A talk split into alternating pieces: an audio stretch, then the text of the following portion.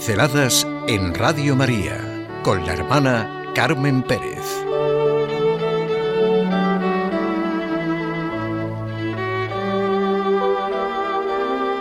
La madre desde la experiencia de una joven. Porque Dios lo ha querido, tenemos a María por madre y podemos decir, Santa María, Madre de Dios, ruega por nosotros.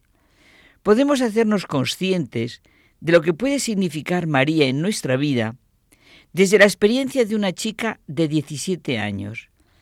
La madre puede ser la gran realidad para sentir la maternidad de María. Eso lo podemos pensar en cualquiera de nosotros. Qué maravilla sentir lo que realmente es decir, lleno de gratitud y de los mejores sentimientos de arrepentimiento a una persona. Tú tienes razón.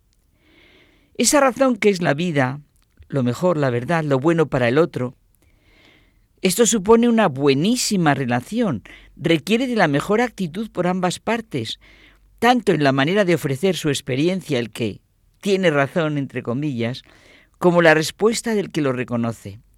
En realidad tendría que ser la manera de estar en la vida, pero el auténtico tener razón. Como le decía una hija a su madre, mamá, gracias, tú tienes razón. No tiene nada que ver con esa manera de ser totalmente carente de amor, respeto, humildad, que es el querer siempre tener razón. Nada que ver con ese ir por la vida, poseído por su razón, por su seguridad. No me atrevo a decir por su verdad porque no es su verdad. Regularmente, con una actitud así, es de las que causan las últimas heridas. Este querer tener razón no sabe del comprender, del amor, del respeto, de la cordialidad, de la actitud sencilla y humilde. Es un tener razón que de la manera que sea se le impone al otro. Y que lo que realmente significa es que lo que dice, porque todo lo sabe y manda, ha causado la última herida. ¿Cuántas veces querer tener razón es causar la última herida? Una experiencia muy concreta es el escrito en el hospital de una chica de 17 años a su madre. Como tantos días, tras una discusión con mi madre, me he puesto a pensar. Hace un rato estaba segura de que yo llevaba la razón, y cuando la he visto salir, su manera de irse me ha iluminado completamente y he visto todo lo contrario. Y ahora siento necesidad de expresar lo que vivo y lo que es mi experiencia del mamá, tú tienes razón. Pero ¿por dónde empezar? ¿Cómo poner en orden todo este cúmulo de sentimientos?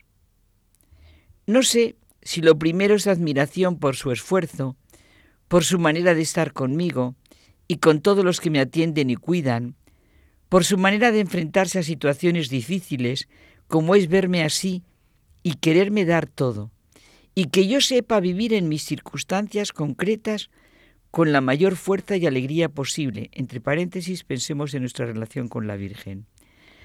Son tantos los detalles que vivo y recibo a lo largo del día, hasta en las cosas que pueden parecer pequeñas, como es ver con el gusto y la gratitud con que ha peinado a Félix, la auxiliar que me atiende, que le ha hecho unos dorsales en el pelo con mis gomas, o cómo se hace amiga de todos a los que va tratando en el hospital. Bueno, mi madre, mi padre, son las más profundas y bellas palabras que un ser humano puede decir. Sus brazos se abren como si me quisieran abrazar siempre. Su corazón me comprende. Por eso yo comprendo lo fácil que es llamar a María madre y rezarle y sentirme cobijada por ella. Sus ojos se alegran cuando me ven que quiero superarme. Sus ojos se disgustan, sufren cuando me ven caprichosa, cuando necesito una lección, cuando me pongo impertinente con los que me cuidan o me vienen a ver. Y sus ojos son distintos cuando me ven sufrir, pero aprendo con ellos y de ellos a vivir y siento fuerza.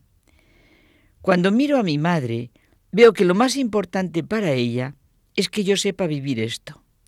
Su amor desde que ocurrió mi accidente le lleva a lo mismo, si es verdad, lo mismo que a mi padre, hacer lo que parece imposible, pero yo aquí estoy casi siempre con mi madre. Si todas las personas fueran como mi padre y mi madre, sería una maravilla de mundo. Ya sé que tienen defectos y limitaciones, como es lo normal, pero por eso las personas son más cercanas, sencillas, comprensivas. Mis padres me cobijan. Estoy en sus manos completamente. Manos llenas de ternura, de amor y de fuerza. Así se siente que Dios es Padre y María la Madre. Cuando estoy llena de dolores, ellos intentan que se me olviden, que su cariño inunde mi dolor y sea más grande su cariño que mi dolor. Los sentimientos que han estallado en mi familia por causa de mi situación son impresionantes. La actitud de mi padre, silencioso, cuando viene, profundo, su mirada nos envuelve y sobre todo a mí, nos envuelve a mi madre y a mí. Cuando habla y saluda a las demás personas del hospital, es como si me estuviera viendo. Es su relación conmigo lo que produce su manera de saludar y de mirar. Mi madre es como el aire y la luz que está en todo. Con su sonrisa quiere poner esperanza, ánimo. Todo lo quiere aprender para ayudarme más. Ella arregla lo que yo desarreglo en mis malos momentos. Quiero decirle las mismas palabras que sentía al principio. Tienes razón, mamá. Todo esto me lleva a sentir el don tan grande que es decir a Dios Padre nuestro y a María, Madre de Misericordia y sentirla siempre. Me han dicho que el presidente de Estados Unidos, George Washington, dijo que todo lo que era se lo debía a su madre. A ella atribuía todos sus éxitos en la vida, a sus enseñanzas morales, intelectuales y físicas.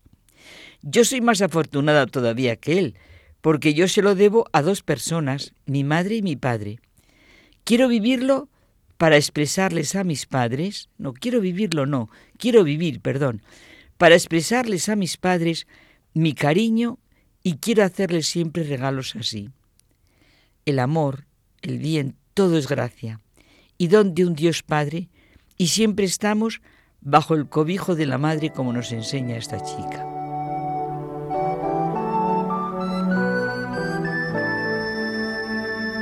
Pinceladas en Radio María con la hermana Carmen Pérez.